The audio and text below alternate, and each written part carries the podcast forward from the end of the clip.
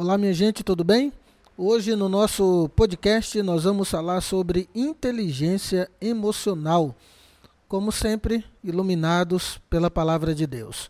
Hoje, o Evangelho de São João, capítulo 13, versículo 18, que diz o seguinte: Antes de ter sido entregue por Judas, um daqueles que ele escolheu, Jesus disse: Eu conheço aqueles que escolhi, mas é preciso que se realize o que está na Escritura Aquele que come o meu pão levantou contra mim o calcanhar.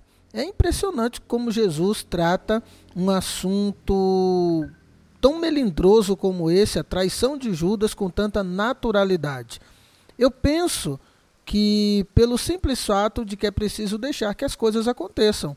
O segredo para vencer, para superar sofrimentos, traições, tribulações, não está em agir para que essas coisas não aconteçam, mas em estarmos preparados para quando elas acontecerem. A isso a psicologia chama de inteligência emocional. Inteligência emocional nada mais é do que um conceito relacionado com a chamada inteligência social, que está presente na psicologia. E esse conceito foi criado pelo psicólogo Daniel Goleman. E ele diz o seguinte: que o indivíduo Emocionalmente inteligente é aquele que consegue identificar as suas emoções com mais facilidade.